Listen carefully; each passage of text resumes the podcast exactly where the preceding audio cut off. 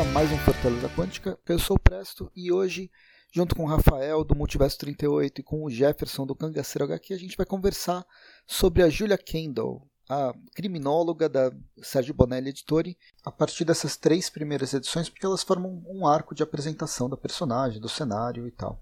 Enfim, a Julia, para quem não conhece, ela é criada pelo Giancarlo Berardi, um dos responsáveis pelo King Parker e por Welcome Springville. São dois westerns dois westerns muito bacanas que começaram nos anos 70. Welcome são histórias pequenininhas, foram lançadas nos anos 70. Aqui, se eu não me engano, foi lançado é, dentro de Histórias do Oeste, alguma Sim. coisa assim. Uhum. E só agora vai ser republicado. Editora Grafite está no Catarse.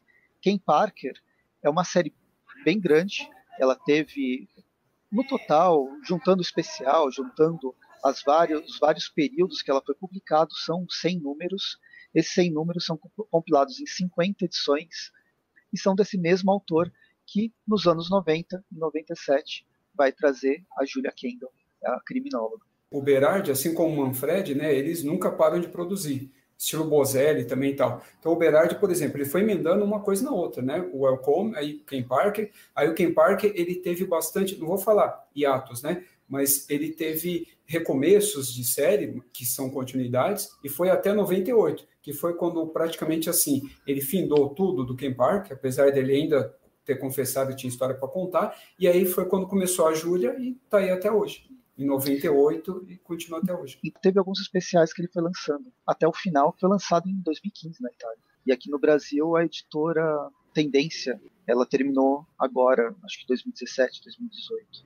Mas Ken Park era uma leitura bem, bem bacana. Sim. E o Berardi fez outras coisas também. Ele tem vários Sim. especiaizinhos. Como eu disse, ele foi criado em 98, né, a Júlia, e depois aqui no Brasil chegou em 2004 e teve vários percalços. O, formato, o formatinho, esse formatinho que a gente tem aqui desde 2004, sendo lançado em banca pela, pela Mitos, quase foi cancelado várias vezes, e só agora, nesses últimos dois anos, que dá para se dizer que ela, ela se, se firmou, ela tem seu público cativo o suficiente para manter a publicação e ter outras várias publicações, como o formato italiano, o formato graphic novel. Acho que agora dá para se dizer que ela tem um público suficiente para ter outros títulos. Tem o formato italiano, que é um formato muito legal, e tem o formato graphic novel trazendo as histórias da jovem Júlia, né, da, da, série daquela da série especial da Júlia que começou em 2015, mas já tinha histórias dela, da, da jovem Júlia em outros formatos lá no Almanac del Diallo Almanaco del Diabo. Sim.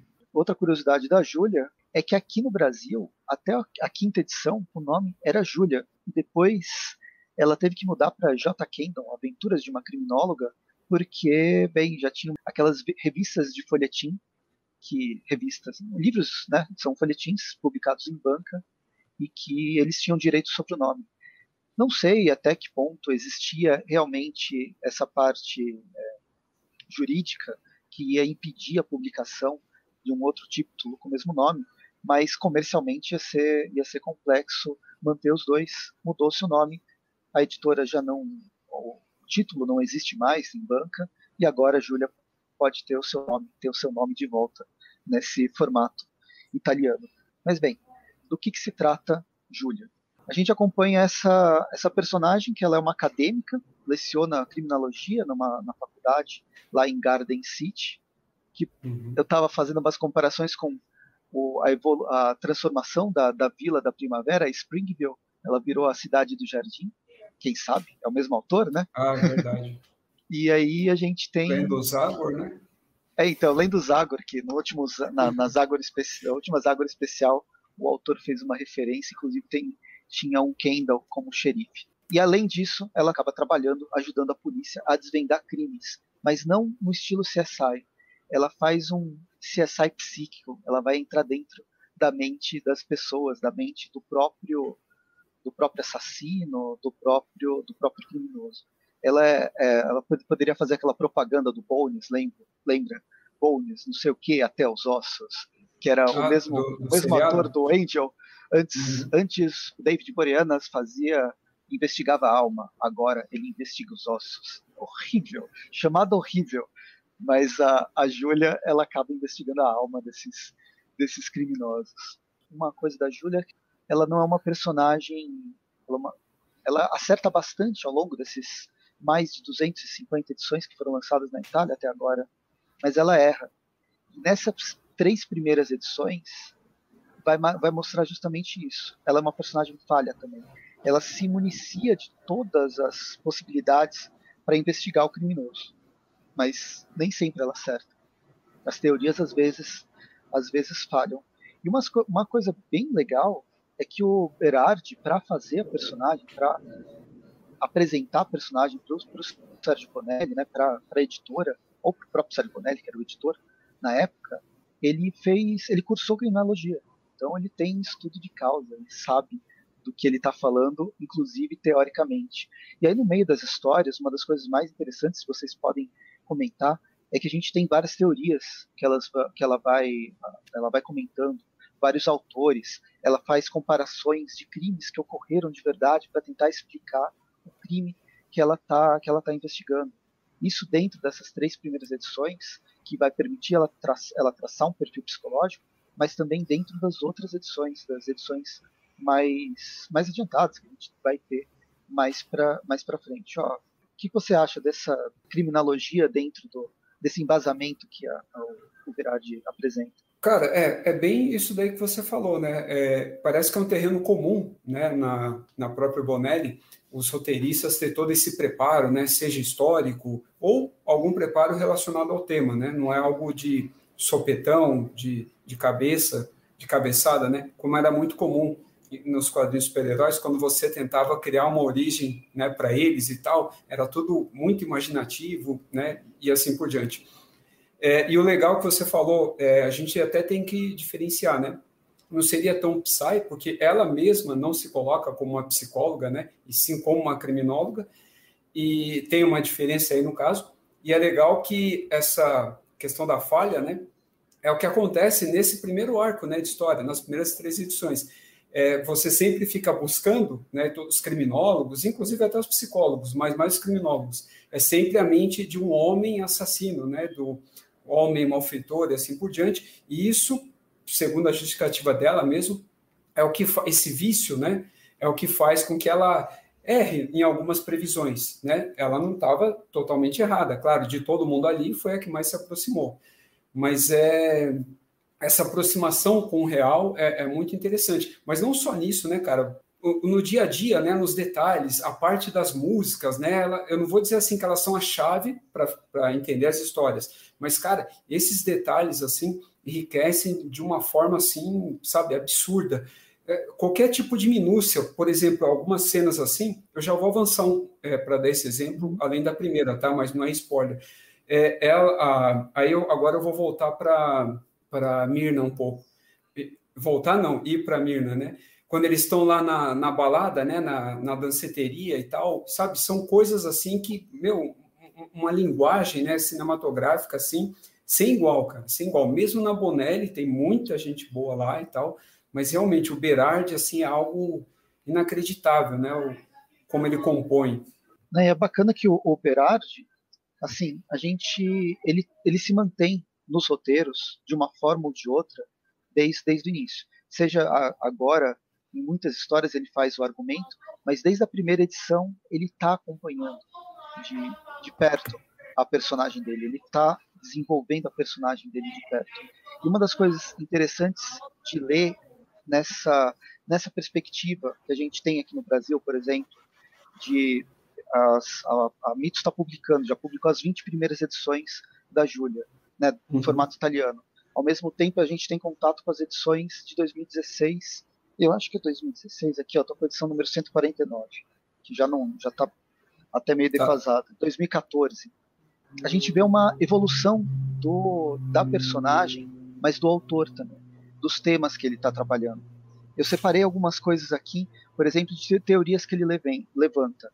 A Júlia, no meio da discussão criminóloga e de, do, de traçar o perfil, ela traz algumas coisas, ela levanta teóricos que são bastante problemáticos, bastante questionáveis, ah, como o Cesare Lombroso, por exemplo. O Cesare Lombroso ele vai ser um dos, um dos iniciais, assim, um dos, um, do, um dos marcos para esse estudo da terminologia. Mas ao mesmo tempo, o cara, a forma de análise das pessoas que ele usa uma análise física também para traçar psicológicos, fisiológica, ele né? é uma, essa análise fisiológica, ela vai embasar também higienismo, racismo e todos esses problemas que a gente tem ao longo do século XX. Ela, ela se utiliza disso também como teoria.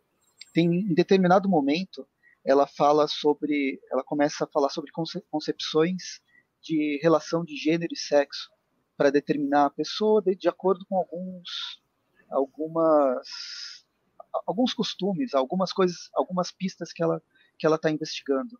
Ela usa esses estereótipos para determinar um gênero ou um sexo do criminoso. Mas ao fazer isso, ela está ligando, e ela fala isso textualmente, que a sexualidade é ligada a fator socioambiental. E isso é uma questão que atualmente já, já se caiu por terra. Não é uma questão socioambiental, é uma, é uma questão biológica. Porém, se a gente voltar lá para 1998, essa era, uma, essa era uma questão ainda em debate. De uma forma ou de outra, ela ainda estava sendo debatida. Então, ler Júlia, nessa perspectiva ampla, primeiras e últimas edições, e a gente ainda tem, está defasado uns cinco anos, a gente consegue ver a transformação da personagem e a transformação do próprio autor pegando esses outros elementos, sofrendo essas outras influências da própria ciência, da transformação da própria ciência. Uma coisa que eu já achei bacana de primeira foi ter começado a série com uma mulher serial killer, porque na, na, na maioria das vezes são homens. Talvez esses erros também de determinação de, de quem que era o vilão seja também uma, uma, uma própria crítica já, já embutida dentro do roteiro do, do Berardi. Não, total, total. O próprio Berardi, onde ele fala a respeito do lado feminino, que todo homem tem e tal, e que isso sempre foi algo negado, né, até pouco tempo atrás, na verdade é negado até hoje, né, mas hoje há uma aceitação maior e tal, e aí ele explica, né, o quanto ele deixou esse lado trabalhar, aflorar, tanto para é, determinar a personalidade da Júlia, mas principalmente para determinar, para criar né, a personagem, no caso da, da própria vilã. Que você lendo a história, né, o primeiro volume, você não tem ideia de quem vai ser o vilão, quem que é a vilã e assim por diante, entendeu?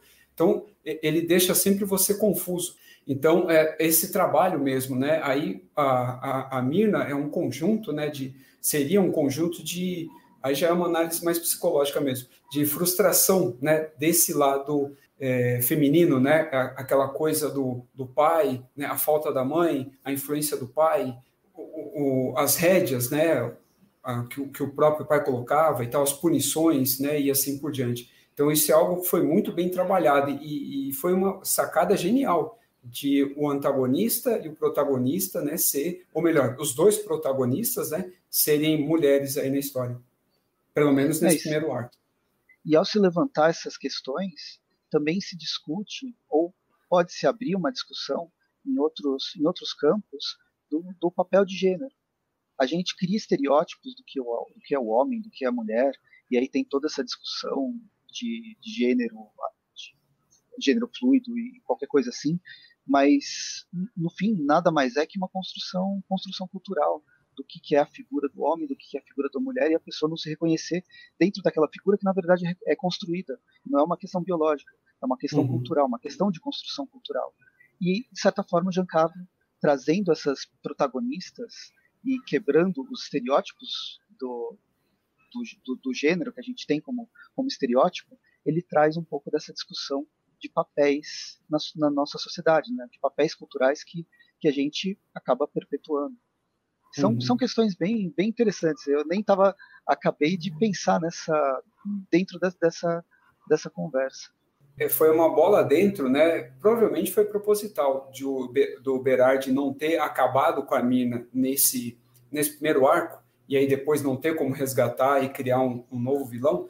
Isso foi uma sacada de gênio, não que o, o vilão tem que ficar voltando infinitamente, mas foi legal porque eu lembrei bastante isso quando eu li a primeira vez de quando o Robert Kirkman estava reclamando, quando ele fez né, o Walking Dead e tal, ainda estava no começo, antes da série, ainda quando era só quadrinho e tal, em que ele mata o governador, aí fica um bom tempo né, sem um, um vilão, né, um super vilão, um grande vilão, e aí aparece aquelas inimigos aleatórios, né, esporádicos e tal, zumbi humano. Até ele apareceu o Negan e tal, um outro vilão que ele precisou construir e assim por diante. Então, isso daí foi uma coisa assim genial e me remeteu bastante a essa reclamação de outros criadores, né, de matar no começo, assim como o Coringa, ele ia ser morto na primeira história do Batman e assim por diante. É difícil o poder do antagonismo. Um bom vilão consegue levar uma história por muito tempo, mesmo ele voltando. A gente permite que ele, que ele não morra, porque ele é bom demais para ele continuar incomodando o, o herói em, em, diversas formas. A Mirna é uma personagem recorrente. Assim, é, depois que ela, ela sai ter, nessa terceira edição, ela vai voltar lá para a edição número 20, depois volta uhum. lá para 30 e pouco. Ela não está em todas. A história se desenvolve independente dela, mas quando ela aparece, a coisa muda completamente. E permite até o Giancarlo transformar a história. Lendo a 1, não pensei que ela seria vilã, mas o pai. É legal essa sacada, que não tem como você saber é, lendo só número 1, entendeu? Você descobre, na verdade, assim, quando termina número 1, você pressupõe e tal, e aí o desenrolar da 2 e da 3, que na verdade na 2 que você possa ter certeza. Ele fica fazendo isso constante. Até o final, pelo menos quando eu li a primeira vez, você fica pensando, tem a Mirna, só que aí, sei lá, às vezes alguma outra pessoa pode estar ajudando de alguma forma, também dá a entender. E tem também aquele fio lá, que é o, o, o namorado dela e produtor, né? Empresário do meio artístico lá, picareta pra caramba que já foi né, ex-namorado dela também. Então, em alguns momentos, eu lembro que falei, meu, esse fio, ele, ele, vai aparecer, vai acontecer alguma coisa, a mina pode estar relacionada a ele, ou ele deve ser o grande né, vilão desse arco aí, no caso. Então, ele sempre deixa você confuso em relação a isso. E, e o que é legal, os destaques também que ele dá, aí o, o Presto até complementa é, essa parte, é que a edição número 1, um, ele está apresentando e tal, a Kendall o universo dela. Ok, você tem alguns traumas ali, você né, ouve, mas ainda não sabe bem o que, que é, inclusive a presença desse fio. Aí a segunda edição, você já tem a introdução da vilã. Você fala, ah, então a vilã é essa, mas você sempre fica aquela pulga atrás da orelha. Aí a terceira edição, que é a mais incrível no caso, é uma edição da Mirna, nem é da, da Kendall ali. Apesar de ter a, a, a Norma, né, que é a irmã dela, né, mas ela é uma edição da Mirna, cara, é só, só da Mirna, a Mirna tentando levar algum tipo de vida lá e assim por diante. Então é, espetacular, cara, é do começo ao fim. É só da Mirna e aí a Kendall, a Júlia é só uma coadjuvante nessa história. Nessa uma coisa legal nesse roteiro do Berardi é que você não saber quem é a, a vilã na, no volume 1, a Júlia também não sabe. A Júlia erra porque ela, ela tem suas teorias, te, teorias que tem, tem embasamento, teorias que não tem necessariamente, o embasamento pode ser, pode estar tá meio desvirtuado, e é justamente para mostrar o erro. E a gente erra junto com ela. É muito legal que a gente acaba fazendo parte, a gente está tá junto com a personagem. As mortes são reais. Não matar a vilã deixa a Júlia falível como nós. É. Escreveu isso mesmo. E o que é legal, ainda complementando a fala do Presto, é que no começo ele engana bem. Você só vê a mão. É, ela, na verdade, ele trabalha com o olhar do vilão. É o vilão cometendo crime. Aí você vê o desespero da vítima, que geralmente é o contrário. Você vê a vítima lá em pânico e aí sempre ela olhando para o vilão. Ele inverte né, a lógica no caso. É sempre o olhar do vilão e a vítima em pânico, e é sempre a mão dele com luva. E é interessante que você vê ele dirigindo, ele abordando prostitutas, aí ele justamente conduz para que você e a Júlia acreditem, né, nós acreditemos, né, piamente que é um homem, não tem como não ser.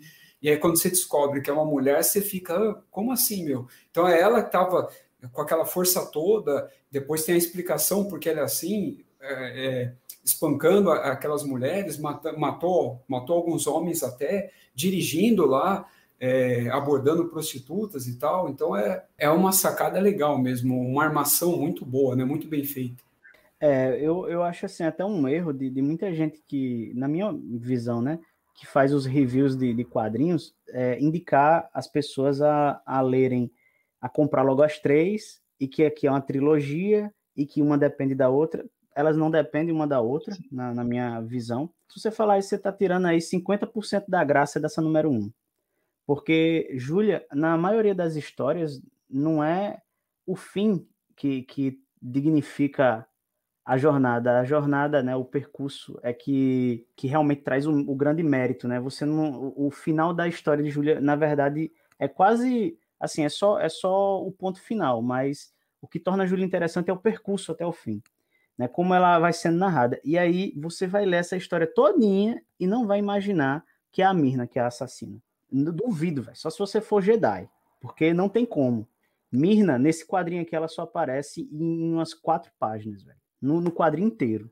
E, são participações de, de, tipo assim, figurante. Ela passa e fala, ah, aqui é minha filha, o, o, o pai dela, né? Na primeira vez que a Mirna aparece, tá lá na universidade, ela dá de cara com o, o, o zelador, né? Que o pai dela é o, é o zelador lá da. Sim, é o senhor Harold, né? Todo mundo. Isso, eu não o sei Harold. Pronunciar aí... o sobrenome. Isso, aí ele, ele pega e diz, ah, que é minha filha, formada em química, tal, mas está desempregada, tudo mais. Aí mostra ela assim, bem rapidinho, ela, oi, tal, cumprimenta e sai. Depois ela deve aparecer mais uma ou duas vezes, e no final, ah, lembra, aqui, ó, o primeiro momento que a Mirna aparece, página 84. Aí ela, para você ter uma noção, primeiro momento que Mirna, a, a personagem a vilã mais importante de Júlia aparece, ela só vem aparecer na 84, primeira vez. Aí ele pega, né, e, e, e apresenta, né, a filha aqui, ele diz, né, o, o, pai, ele diz, é, posso ter falhado com os outros, minha filha Mirna, é, a professora Kendall investiga sobre a garota morta. Aí a Mirna responde, coitada, uma coisa horrível. Aí ela, conhecia?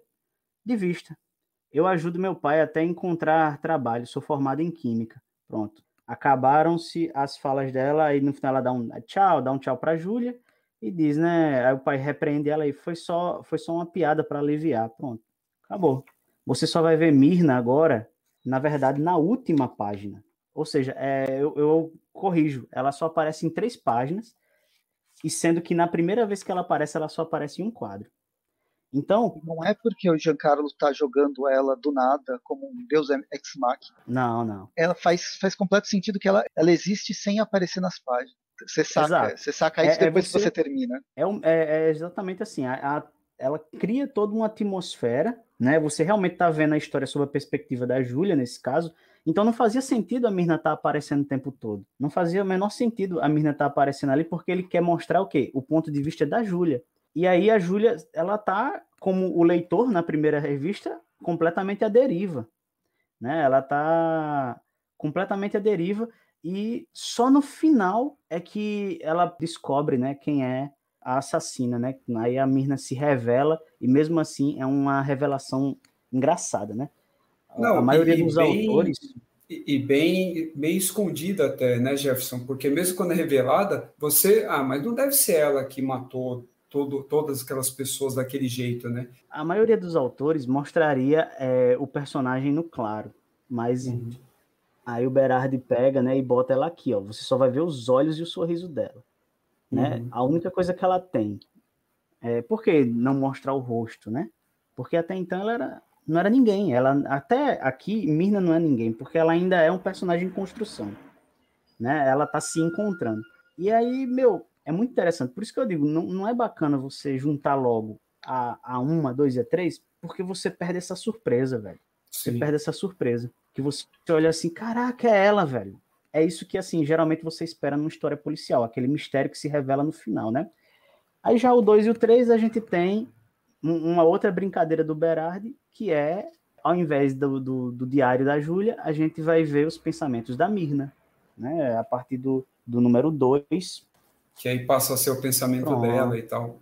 O legal é que é, o Berardi ele engana a gente constantemente, né? No começo, na primeira, você não sabe quem é. Aí beleza. Aí quando você descobre no final, aí você vai para a segunda, começa a ter aquele personagem de construção, ok. Aí depois você começa a voltar à primeira e fala, nossa, então peraí, aquele cara com a mão no volante, abordando as garotas de programa, né? E, e circulando aí, então na verdade é ela, né? É essa menina. Aí depois vem toda a explicação e assim por diante. E o que é legal, ele vai aí é, ele coloca ela como uma serial killer assim completamente na 2, né? Desalmada, né? Aí, essa é uma construção. E aí é legal que aí, na 3, aí ele inverte, aí que a edição é só dela, é só da Mirna Isso. praticamente. Aí é, mostra uma outra faceta da Mina, né? Da Mirna, né? Então é, é isso que é o, é o, mérito assim incrível. Aí faz sentido o que você falou, porque depois você tem que ficar voltando. Ah, então putz, aquilo ali, então era ela ou aquele negócio, então ela não era assim e assim por diante. A Mirna, ela é um personagem que assim, as histórias da Mirna vale a pena você ler na ordem. As, as outras histórias da Júlia, você, com exceção daquelas que são duplas, né, são poucas, mas existem, né, não, não faz diferença se você lê, não importa a ordem, não importa, você pode ler e vai gostar, vai entender, a, cronolo a cronologia ela não é tão amarrada ao ponto de, de prejudicar o andamento da história.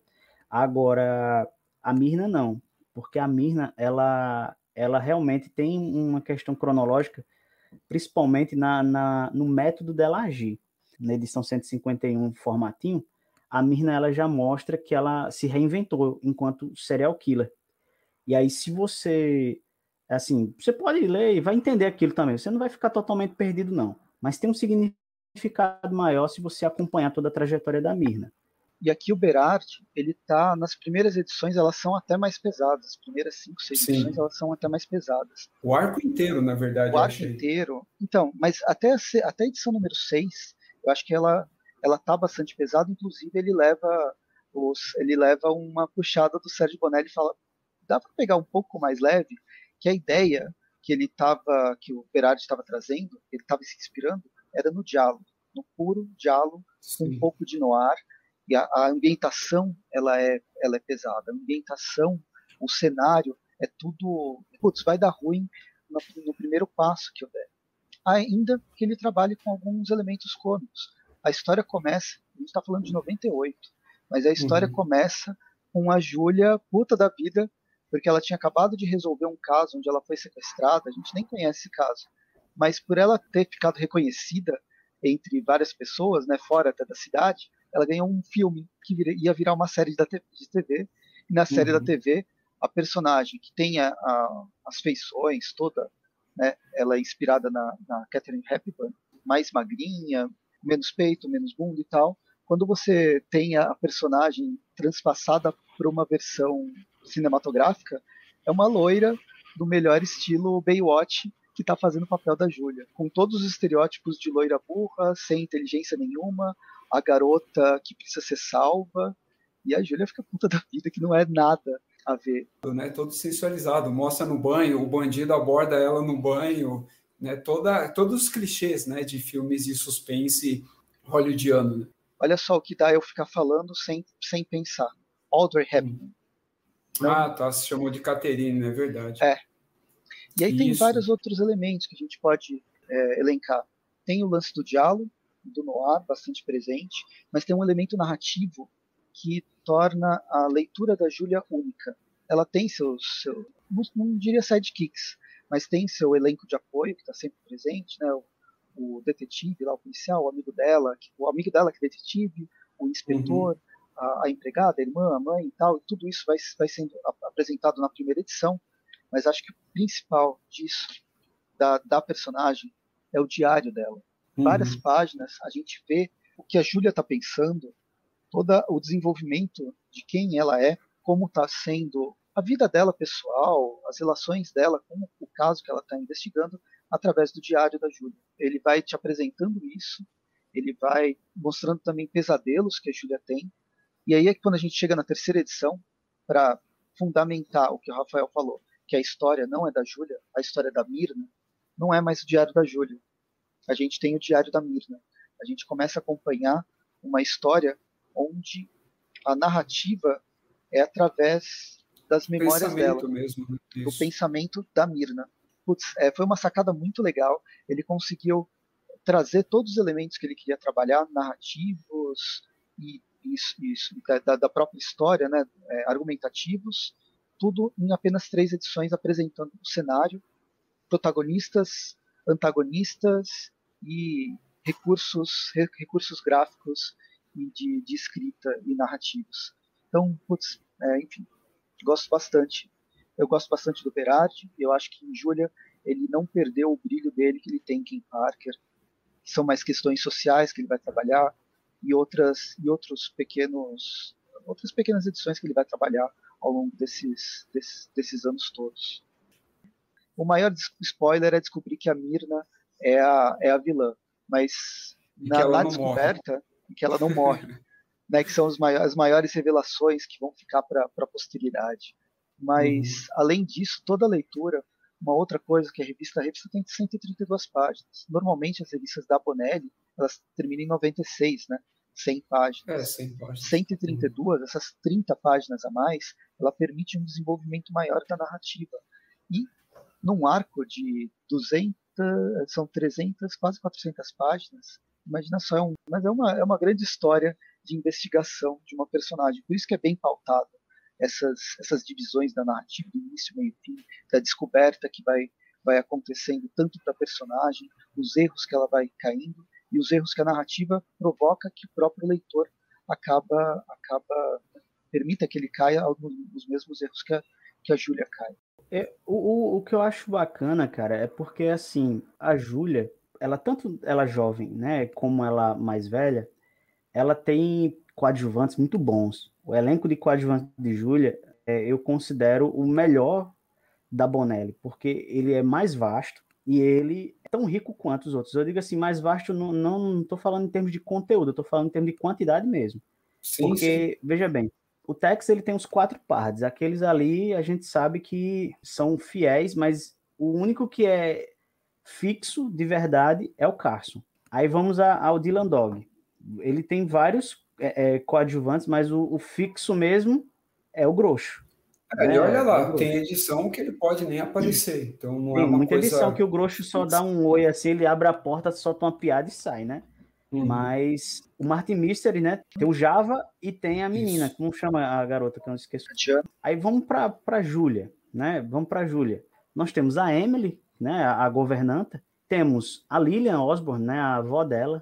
Temos o Léo Baxter. ah, temos a gata, gata. Isso é, é Tony. Temos Tony, a Tony. Tony. Temos a Tony. Temos o Léo Baxter, né? O melhor amigo dela. temos o Alan Webb, Irving, né? Que, que também está sempre presente. Deixa eu ver se eu lembro mais alguém. Não, esses são os fixos. Esses são falou os fixos. do Morgan também. O próprio Aí tem o Morgan, carro, o Morgan também. Tudo é personagem. O Morgan ele é né? alguém, ele é alguém importante na, na, na trajetória. Que é o carro dela, Sim, aquele Calhambeck. Uhum. Eu não lembro se aparece nas primeiras edições, mas ele, Sim, ela tem um não, é, na primeira, é na primeira que ele aparece, e aí é o mecânico que acaba meio que convencendo né, ela a ficar com o carro e tal. Ela não tem um, um apreço, assim, admiração por carros antigos, né, ou algo do tipo, e, e acaba se tornando a, a marca registrada, né? Mais para frente, aí ela realmente passa a gostar, ela não pensa mais em se desfazer do carro e tal. Mas até esse primeiro arco, ela está esperando surgir lá um carro para ela é, é. pegar no lugar. Vocês Lembra, querem um spoiler a, bem grande? A capota dele tem problema, né? Isso que é, é engraçado. Vocês querem um spoiler bem grande? Ela não se desfaz do Morgan. E na, na revista mensal, lá pro número, na bimestral, né, lá pro número, não lembro se foi 147, 148, tem uma historinha onde o Morgan dá problema, ela quer vender, aí o, o mecânico fala, ok, então vende isso, deixa aqui, eu vou arranjar um vendedor e dá um carro elétrico para ela. E aí ela uhum. tem uma aventura que se passa numa cidadezinha que fica fora, fora de Garden City, que é uma metrópole. E uhum. só dá uhum. problema o carro. É muito engra... é, uma, é uma história basicamente de humor, só, só dá problema. Aí ela volta, quer pegar o Morgan de, de volta e devolve o, o, carrinho. Mas o carrinho volta em outra edição. É engraçado isso. Então uhum. o Berardi ele ainda trabalha, mesmo com esses elementos, um carro, por exemplo, vira também um personagem dentro da grande, da grande história, né, que acaba se desenvolvendo da Júlia. E bom, e todos esses esses coadjuvantes são extremamente ricos e é uma quantidade grande, mas eles não roubam a cena em nenhum momento, assim, ao ponto uhum. de ofuscar a protagonista, nem a protagonista tira o brilho de cada um deles. Nos momentos em que eles aparecem, você acha muito bacana, né? É assim. Então, fora os que aparecem de forma bem ocasional, o, o Tim O'Leary, né, o ladrão, o Nick Yorges, ele nunca deixa a Julia vender o Morgan, né? Faz de tudo que ele até aparece mais, né? Ele até aparece mais. E vários outros. Tipo o filho que ela, que ela adotou também. É, é um filho ele, presente. É, o Abeb, o... né? Ele, ele só veio aparecer recentemente na série. Outros elementos que vale a pena falar, todos os personagens uhum. da Bonelli, se a gente for analisar, se a gente for pesquisar, o rosto deles, o, os desenhos da Bonelli, trabalha com desenho realista. Ela trabalha com aquela coisa de proporção clássica e tal. Uhum. Então, os personagens eles são muito baseados em atores. A narrativa é baseada no cinema e os personagens, os protagonistas e antagonistas também são baseados no, no cinema. A Júlia, como a gente disse, ela, ela é baseada na, na Audrey Hepburn, né, dos, dos filmes mais conhecidos é o Bonequinho de Luxo, mas é uma atriz muito importante dos anos 60, principalmente dos anos 60, mas ela tem, tem, tem filmes que, se não me engano, dos anos 50 também. E depois, os outros personagens também tem. Bem, a Emily, que é a empregada dela, é empregada quase segunda mãe, ela é baseada na Whoopi Goldberg, e é, é, ela é super engraçada. Ela tem vários trejeitos bastante, uhum. é, bastante característicos, que de certa forma são questionáveis, mas é o lance Sim. de você também da própria narrativa da é estereotipada de alguma forma né? é, é, acaba sendo estereotipado de uma forma de, de, alguma forma ela vai se perdendo os estereótipos eles vão se perdendo com o, com o passar do tempo nas, nas, histórias e outros dois personagens aqui tem o Ben Irving que tem os traços parecidos com o Joe Goodman e o Alan Webb que é o tenente né tem traços parecidos com Total o John Malkovich uhum. da, da polícia o que eu queria comentar em relação à né, violência eu lembro que quando eu comecei a ler os quadrinhos da Júlia, o formatinho, mas lá na frente, eu não lembro qual foi o primeiro número, mas devia ser depois do número 30, 40, sei lá, não consigo me lembrar agora. Já era muito diferente do que era no começo, né? Aí quando eu voltei para esse primeiro arco, essas primeiras edições, eu já achei estranho eu ler a número 1, eu falei, ué, mas tipo, termina, mas a história não se conclui, que, que estranho, eu não estava acostumado com isso. Que já, ela já tinha aquele formato de conclusão raramente tinha continuação e era no máximo duas edições. E essa três eu achei esquisito e tal. E aí, justamente, a, a questão da violência me chamou muita atenção. Dá para ver que o Berardi ele teve que suavizar, teve que amenizar um pouco, porque era algo realmente assim, beirava ao gore, mas não gratuito, né? não era aquele gore gratuito, a violência por ela mesma. Ele mesmo argumenta isso né? nos prefácios aqui dessas primeiras edições. Eu acho que na número um mesmo ele detalha isso. E realmente tem ali uma explicação. E isso me assustou. A outra coisa que me impactou é o desenho. Ele fica mais limpo, é mais até detalhado, mas ao mesmo tempo ele é mais limpo. Algo, os traços são mais suaves e tal, principalmente para determinar o rosto. Aí quando eu vi o, um, essas edições, as primeiras, né, as 10, 15 primeiras, você vê uma diferença. O uso da, das sombras ele é bem diferente, ele é mais presente eu comecei a olhar aquilo, eu comecei a achar muito estranho, né? E aí agora na republicação, no formato italiano, aí eu vi que era algo que parece que é, o original já não, não tem mais aquele original, e aí por isso que não dá para você dar um tratamento à ilustração para ficar mais semelhante ao que é agora. Isso me impactou um pouco. Falei, nossa, mas a arte ela era, sei lá, esquisita, né? Parece mais, mais suja ou de alguma forma até inferior. Aí depois, observando, lendo a história, que eu fui entendendo. E com essa republicação, fica até um, um pouco né, evidente, agora no formato italiano, no papel, é, no offset, né? Ele acaba mantendo algumas é, imperfeições, né? Mas eu acredito que seja do original mesmo. Eu acho que o arquivo digital original, ele provavelmente não deve mais existir, penso eu. Existe. ele tem ele tem o preto mais mais reforçado, acho, talvez também tem esse lance. O que a gente estava falando que a ambientação, o cenário, ele é muito mais opressivo, muito mais sinistro para remeter ao noir, para remeter ao diálogo. Então os desenhos também são mais negros. A gente tem a, a composição de, de, de, claro, escuro. O escuro ele toma Isso. muito mais a página do que depois mais para frente com, com, outros artistas. Não, independente, não, essa questão do escuro, na verdade, ele pode até ficar mais presente na outra. Mas como você falou, talvez seja a questão do jalo mesmo. É muito mais semelhante a Nick Ryder, que também é um tipo né, de jalo. O Nick Ryder, até pela própria capa, entrega, né, de ter a capa amarela e tal. É uma identidade né, desse, dessa franquia e tal. Mas talvez a explicação seja essa. Mas pode falar aí, Jefferson, que você ia falar da, da edição número 1. Vamos lá. Boa noite. Boa noite, pessoal. Eu achei que eu estava atrasado até demais aí, mas vocês começaram bem dizer agora. Com relação à qualidade né, das imagens da, da número 1, foi um, um, um tropeço aí, uma, uma série de, de, de, acontecimentos assim que, que prejudicaram um pouco a impressão. Isso afastou, assim, não vou dizer que afastou, mas causa um estranhamento, né? Porque o preto é muito estourado, é muito estourado nas, nas imagens, mas aí você falou assim a questão dos arquivos da imagem, da, dessas, desse quadrinho, existe sim. ano passado a, a Bonelli disponibilizou de graça os arquivos digitais de, de todos os números 1 que tinha. Não, todos os números 1 não, mas é, de alguns, né? Número 1. E aí ele disponibilizou da Júlia e, velho, assim, né? É, todas as desculpas que foram dadas a respeito de que o arquivo é desse jeito mesmo, que no original era desse jeito, tudo isso caiu por terra, porque é bem nítido mesmo. Também tive a chance de ver a número 1 italiana mesmo, não, não pessoalmente, mas através de fotos de, de, de colegas aí, e a impressão era muito boa, muito nítida. Então foi um, um probleminha da, da gráfica e que se, se o, o, o, arquivo, não sei, enfim, eu só sei que ficou desse jeito e foi ficando e, e a, o grande problema não foi o formatinho, o grande problema foi isso ter persistido no formato italiano, que a gente imaginou que o quê? Que foi um novo acordo, que viriam arquivos novos e que poderia se corrigir esse, esse probleminha, mas isso não aconteceu.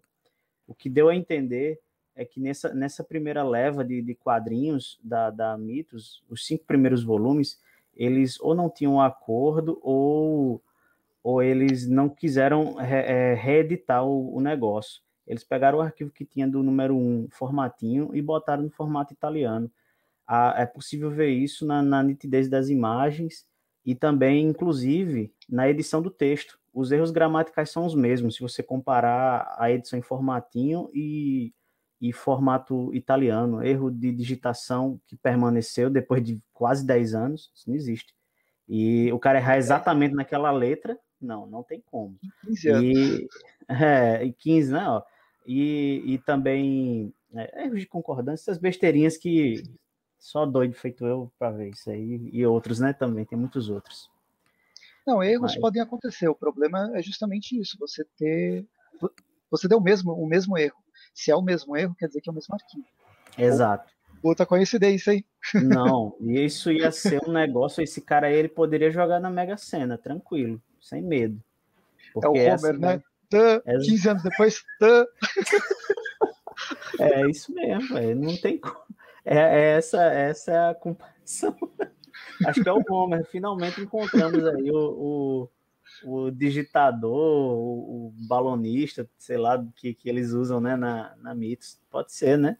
Como eu não é. tenho a, essa formatinho, então eu não fiz a comparação. E aí o, só, o Presto, ele não tem a, a, a, italiana, então ele também não pode fazer. Mas eu achei estranho por isso eu já tinha voltado na número 1, um, mas aí era uma scan. Mas assim, era uma scan mesmo, né? Não era o quadrinho digital e aí fizeram a tradução, não. Então, assim, a qualidade não está boa, pô, porque era uma scan das primeiras, eh, das primeiras edições do formatinho, entendeu? Uhum. Aí realmente, e era escaneado mesmo, você via até a imagem da página de trás e tal.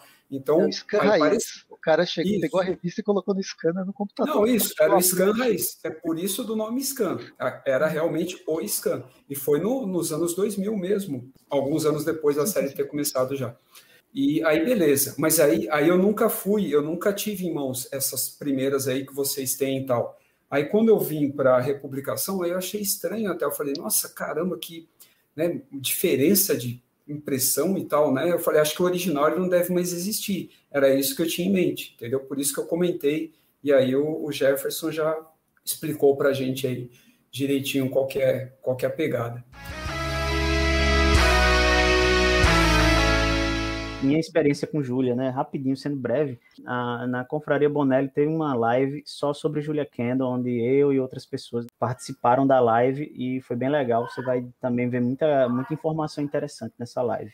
E voltando aqui, cara, foi o seguinte, né? Eu, eu morava numa casa, num, tinha me casado há pouco tempo e tava numa tarde dessas, a gente ia fazer um lanche, eu falei, pô, vou comprar um lanche ali, né? E fui, Cheguei lá na padaria, né, tal, aí tinha uma uma prateleira lá na padaria com caça-palavra, essas coisas assim. E tinha lá uns gibis de Tex, do Zagor, e tinha essa Aventuras de uma Criminóloga. Eu peguei dois, dois volumes ou um que tava lá. Eu falei, vou ver isso aqui. Eu tô sem ler nada, não tô lendo gibi nenhum, só Tex na época, assim. Aí voltei para casa. Aí numa tardezinha peguei, sentei assim, comecei a ler. A, a, a arte foi bem bacana, bem interessante, porque ela me lembrou. Vocês lembram que naquele, na Espada Selvagem tinha aqueles, aquelas histórias em quadrinhos que servia de propaganda para curso? Instituto Universal, curso daquilo. Eu peguei, comprei esse quadrinho, né? Comprei esse quadrinho e fui para casa. Aí de tarde fui ler, comecei a ler e achei do caramba, assim, porque eu comecei a ler e meio que sem entender por que era tão interessante, né? E de repente acabou. Eu fiz, poxa, eu vou, eu vou comprar as outras que tem lá. Aí fui, né, comprei mais. E todas elas baratinho, dois reais, né? Era esses encalhes aí de, das distribuidoras. Comprei por dois reais. poxa, gostei pra caramba, velho. Eu olhei assim, nossa, muito bacana isso aqui. Eu, eu quero ler do começo. Aí fui justamente na, na questão dos scans e comecei né, a ler na ordem, tudo direitinho. E disse assim: Poxa, sabe de uma coisa? Eu vou colecionar esse negócio. Só que eu não vou atrás de todas elas, né? Fui na banca e vi que tinha o volume, acho que era 139, por aí. Aí comprei esse, não, 138. Aí comprei o, esse volume. E fiquei, porque assim, não, vou ficar comprando só os atuais. Beleza, e continuei eu adorando Júlia, lendo os scans, lendo as mais recentes, né? E um dia eu ia chegar nessas recentes e não ia precisar mais ler scan. Um certo dia eu estava no centro da cidade e tinha um senhor que ele tinha um, um ele vende gibis no, na, no centro aqui. É, inclusive, ele, infelizmente, ele faleceu há, há, cerca de um ano. E ele tinha um, um, lote de Júlia. E aí eu fiz um acordo com ele, peguei umas 10, 12, uns 10, 12 volumes de Júlia.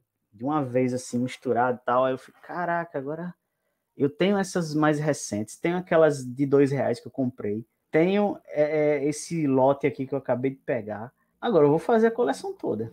E aí eu comecei a garimpar, né? Comecei a garimpar, é, comprei de tudo que é lugar do Brasil que você possa imaginar aí.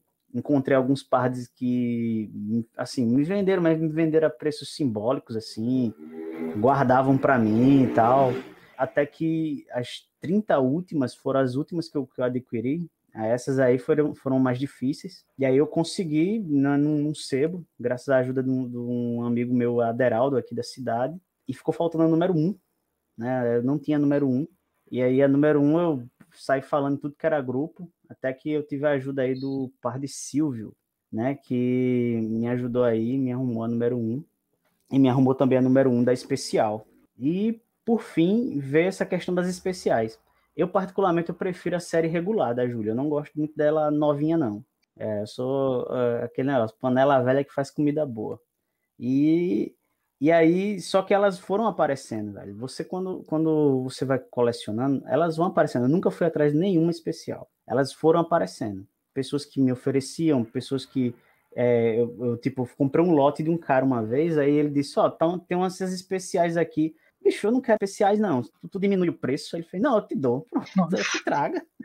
né? Não tem problema. Né? Assim, porque eu, eu não tinha interesse nelas. Eu pensei assim: não, vou fazer a série principal depois eu penso nessas especiais, né? Por partes. E aí, mas elas foram aparecendo. Aí, como sempre, né? A número 2 foi a mais difícil de achar, aí, mas eu, eu felizmente consegui. Foi graças ao par de Edinho, né? Um cara que ele vende gibi aí pelo WhatsApp, gente boa pra caramba, Edinho. E ele me ajudou aí nessa, nessa empreitada. E agora tenho todos os formatinhos que saíram até hoje aqui no Brasil dela, tem os italianos aqui também, mas aí eu, o formato italiano eu tenho até o número 11, esses eu vou comprando com mais calma. Devo, devo pegar mais alguns aí nesse nos próximos dias aí, daqui pro mês que vem, pego mais alguns. Eu não tenho tanta pressa porque como eu já tenho, já li algumas vezes, aí eu não não fico tão agoniado, né, para ter esses formatos italianos. Mas eu sempre sempre que eu compro, eu releio tem a graphic novel, né? Tem as especiais. O que sair aqui, eu tô pegando de julho. e recentemente, recentemente eu consegui um volume, eu ganhei de presente. Esse aqui é um, um especial. original aqui, italiano. Provavelmente vai ser uma graphic novel daqui a alguns anos. Essa é a número 4. É... Eu tenho a número 1, só que a número 1 saiu já. Eu já li. É. Tem que esperar as outras. Pois é, aí essa ó, toda totalmente colorida, né, tal. É, é, essa vai virar graphic novel, certeza. Sim, sim, é porque a, a, graphic novel ela lança as especiais, né? As especiais para você ver assim, a, a, editora ela tá botando um, um luxo bacana, né? Na, nas revistas tudo bem, o pessoal gosta, é uma é decisão editorial, mas lá é lançado capa cartão e o papel é como se fosse um pólen, mas é um pouquinho mais mais gostosinho a pegada dele. E as cores ficam bem ficam bem legais nele. Ficou Enfim, bonito a impressão tá Fica, boa. fica bem nítido, bem, bem legal, impecável, bicho. Não solta folha, pelo menos esse aqui não, né? Que o, o lá, papel da Bonelli, ele foi desenvolvido para a Bonelli, então é um papel único aí, né? Um negócio doideira, né? Então, assim, mas é, é um papel bem gostoso, bem bacana mesmo, e foi lançado há muito tempo e praticamente, ele, assim, ele já é amarelinho, mas ele não tem, ele tem uns pontinhos amarelos aqui assim, de, de oxidação, mas pouquíssimo. Então ele resiste bem ao tempo. A gente estava falando das edições especiais, que não, é, não são especiais, sim, sim. mas da Jovem Júlia e tal.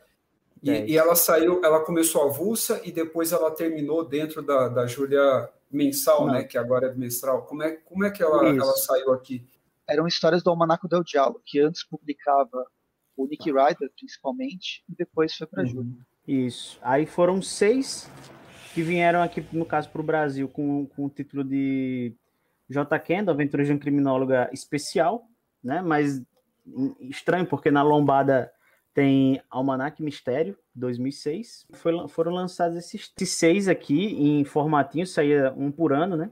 Depois, esse título foi descontinuado e ele foi agregado a mensal dupla. E aí eu acho que é a partir da 25 ou é da 24 que começam é. a ser lançados. Aí esses volumes, eles concluíram esses especiais. Depois essa série novamente, né, ela foi descontinuada e foi lançada essa Júlia especial. E esse número, esse Júlia especial, ele veio com a mesma proposta, que é sempre mostrar uma aventura da jovem Júlia, né? Aqui a Júlia ela não está é, formada, ela, ela é uma, uma, estudante universitária. Ela vai resolvendo casos, ela, ela na verdade ela aprende muito com um professor né, chamado Cross, professor Cross. Não tem o Alan Webb, tem uma série de personagens que não tem aqui ainda, porque ela vai conhecer esses personagens ao longo das, dessas aventuras dela jovem. E uhum. Como uma, uma jovem né, inexperiente, ela comete muitos erros, muitos deslizes, né? Isso é interessante, porque a gente vai vendo uma Júlia ainda mais em construção. E aí essa série foi descontinuada e foi criada a Júlia Especial, que traz, continua com a mesma proposta de trazer a aventura da Júlia jovem, mas dessa vez totalmente em cores, né? A graphic aí, novel que saiu aqui, ela encaixa onde aí, Jefferson? Ela é a número um. Aí é, foi, foi lançada com esse título de graphic novel, né? Mas o título original uhum. seria Júlia Especial. Especial e o formato né, que, ele, que a Mitos deu assim. E atualmente essas edições estão sendo relançadas, né? A, a Mitos resolveu pegar essas edições especiais no formato italiano e está num formato bem, bem interessante. Atualmente acho que já foram lançadas três, mas vai ser lançada até a edição número 10.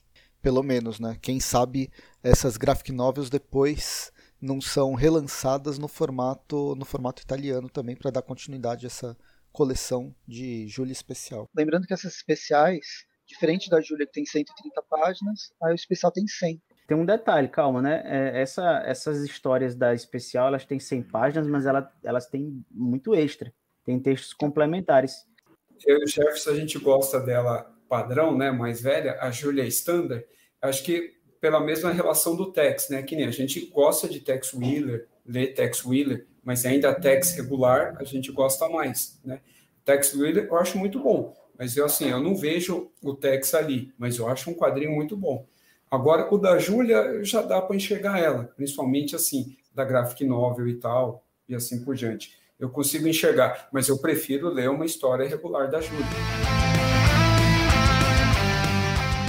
Fosse haver um, um crossover dentro da Bonelli, o único personagem que eu consigo enxergar, assim, que caberia bem, seria justamente o Nick Ryder, né? E, e assim, eles têm um, um mesmo... Um, um, eles vêm do mesmo estilo, mas a gente sabe que o estilo narrativo, a atmosfera é outra. Mas, mas é isso que ia tornar a coisa interessante. É, isso é que ia tornar a coisa interessante, principalmente. E o Nick Ryder ia ser bem mais velho do que ela também, né? O, o Nick, ele, assim como a Júlia, existe aquele aquela ferramenta narrativa que, que você transporta né, o personagem para épocas atuais, o né? O personagem está sempre no presente. Tá ah, entendi. Sem envelhecer, é, entendi. É, é porque então, o tom da história do Nick Ryder é, é um é tom no ar sempre. Né? É. O problema e... do, do, Nick Ryder, eu acho que ele é muito marcado para a época dele. E a, a Júlia, ela tem uma certa contemporaneidade. Mesmo o Nick Ryder do final do seu, da sua publicação, nos anos 2000, ele ainda tinha uma, uma carga muito grande da década de 80. Sim, a Júlia teve uma, ela mais uma ideia mais contemporânea. Essa era a marca por isso, dele.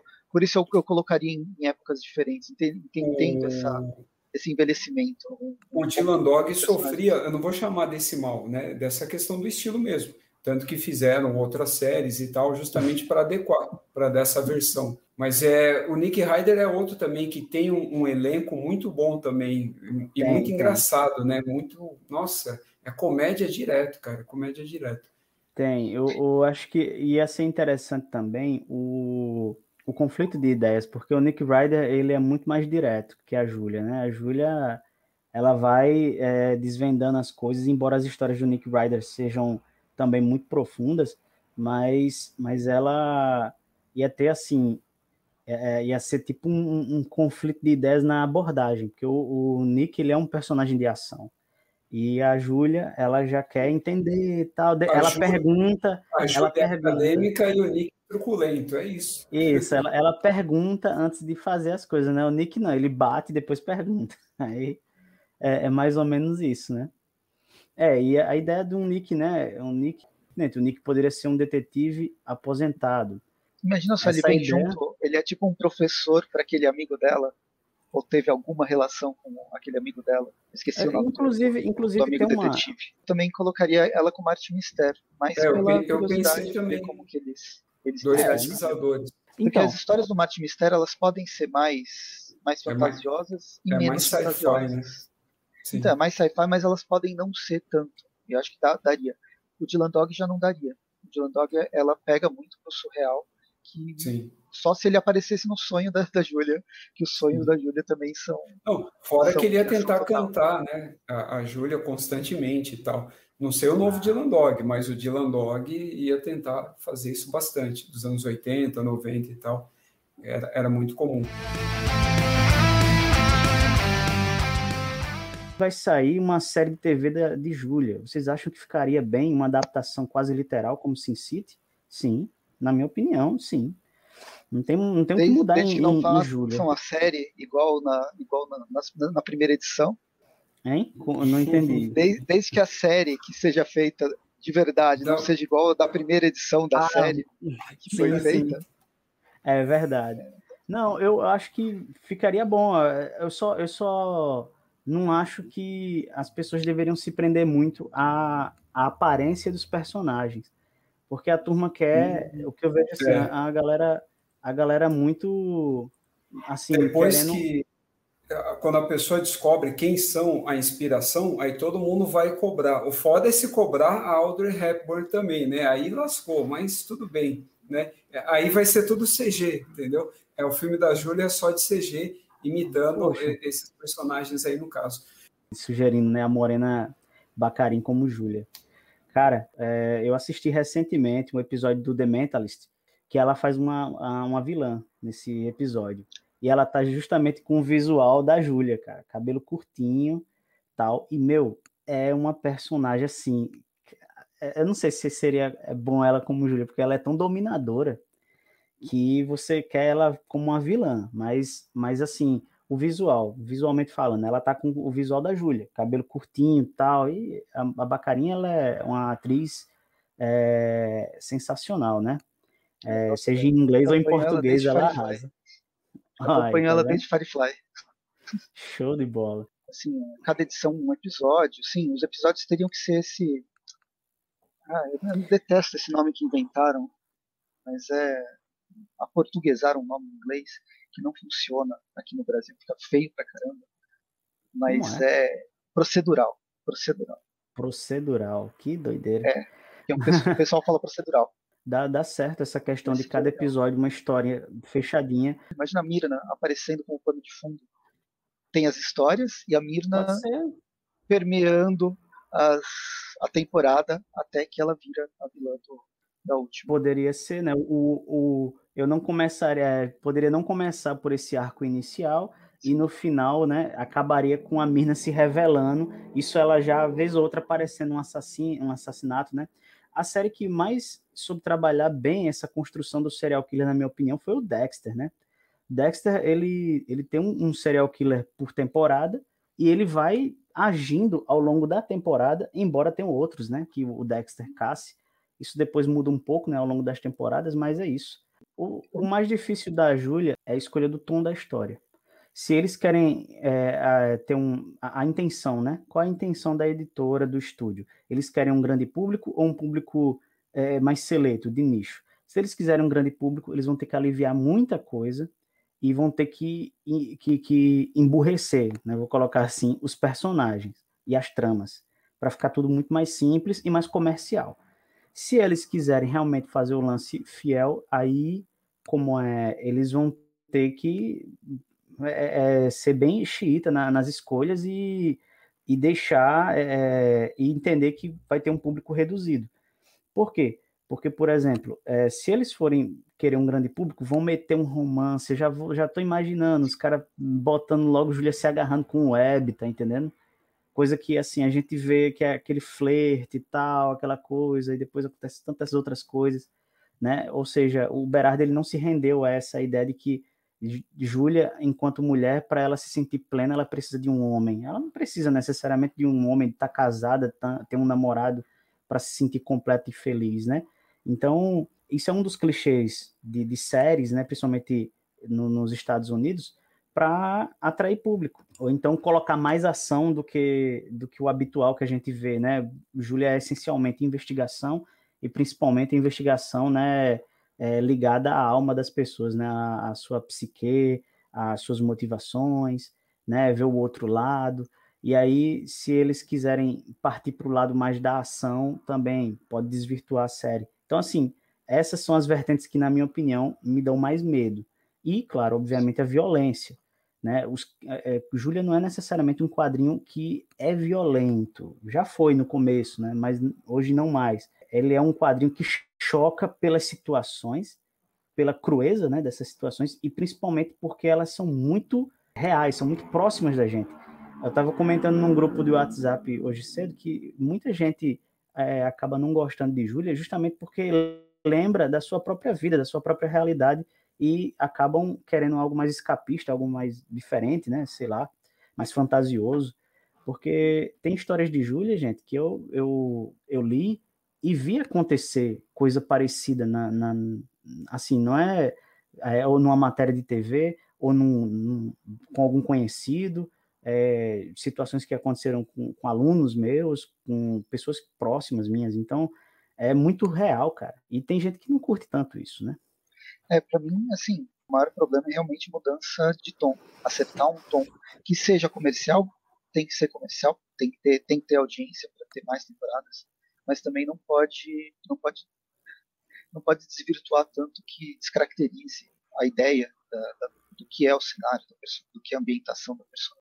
Eu acho interessante que o Berardi ele, ele desafia você a procurar mais conhecimento e ao mesmo tempo ele consegue escrever que de um jeito que você não precisa ler o que ele leu para entender, né? Um, exemplo, né? Assim, é uma coisa que eu digo, o livro, um, um livro que é bacana, que eu, eu, considero um dos livros da minha vida, é um livro, não sobre mim, eu digo assim, né, que marcou minha vida, chama-se Apologia da História de Mark Bloch.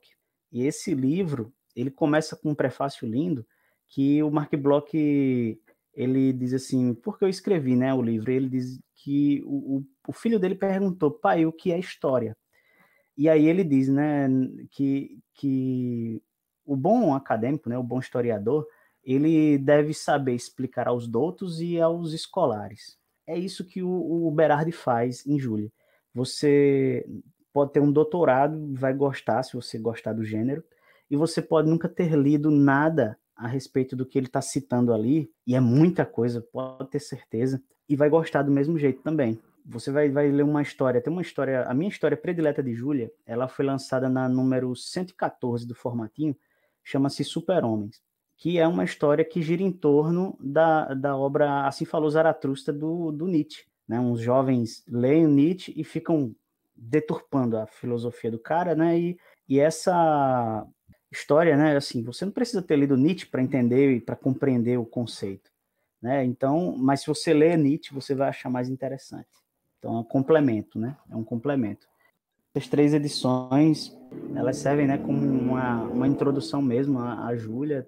Acho que se o cara ler as três e não gostar, então é porque não é para ele. Mas se ele se leu as três e ficou curioso para ver mais, né? Então vale a pena. Eu, eu aconselho o cara a ler pelo menos até a seis, porque a seis das, das seis primeiras é a que eu mais gosto. Pelo menos isso, né? Porque você lendo essas três, você toma uma decisão, né? Se vai querer colecionar ou não. Tem esse formato agora bacana, né? Esse formato italiano aí, que tem uma qualidade boa, durabilidade, acesso, né? Tá bem fácil de você conseguir. Então é isso. Né? Corre atrás, vai ler. Então, acho que é isso. Passamos por vários pontos interessantes, tanto da narrativa quanto do, da, da, estrutura da, da, da, personagem, as perspectivas para o futuro, as atuais mudanças. Foi uma conversa bem legal. Bom, gente, vocês podem me encontrar no Cangaceiro HQ, canal do YouTube, né? A gente fala é, muito de Bonelli, né? Na verdade, eu acho que o foco muito mais em Bonelli, quadrinhos nacionais, independentes, Marvel, eu acho que eu falo tudo que dá na telha, né? Mas principalmente Bonelli, porque é o que eu mais gosto de ler atualmente. Então, focado em Tex, Júlia. Você também pode me encontrar no Instagram, no Cangaceiro HQ, o Instagram do Cangaceiro HQ, ele tem uma proposta um pouquinho diferente, porque eu leio, é, eu tenho como fazer resenhas curtas, né, rápidas, de tudo que eu estou lendo, geralmente, no momento, então você vai ter uma, uma visão de, maior do que eu estou lendo e, e, indico. Você também pode me encontrar no podcast Salão do Tex, junto com o Rafael do Multiverso, que é um, um podcast exclusivo só para falar de Tex. Né? você não vai ver outros temas, o negócio é, é, é focado realmente em Tex, em tudo que gira em torno do universo do Ranger, né, mais querido do Brasil. É, e é basicamente isso. E o Fortaleza Quântica, né? Com os garotos aí, Presto e o Rafael do Multiverso. Então, valeu, valeu todo mundo. Me siga nas redes sociais, o arroba lá no, no, Instagram. Tem, eu falo sobre filmes e séries todos, todos os dias, tem uma resenha nova. Até mais. E bons quadrinhos.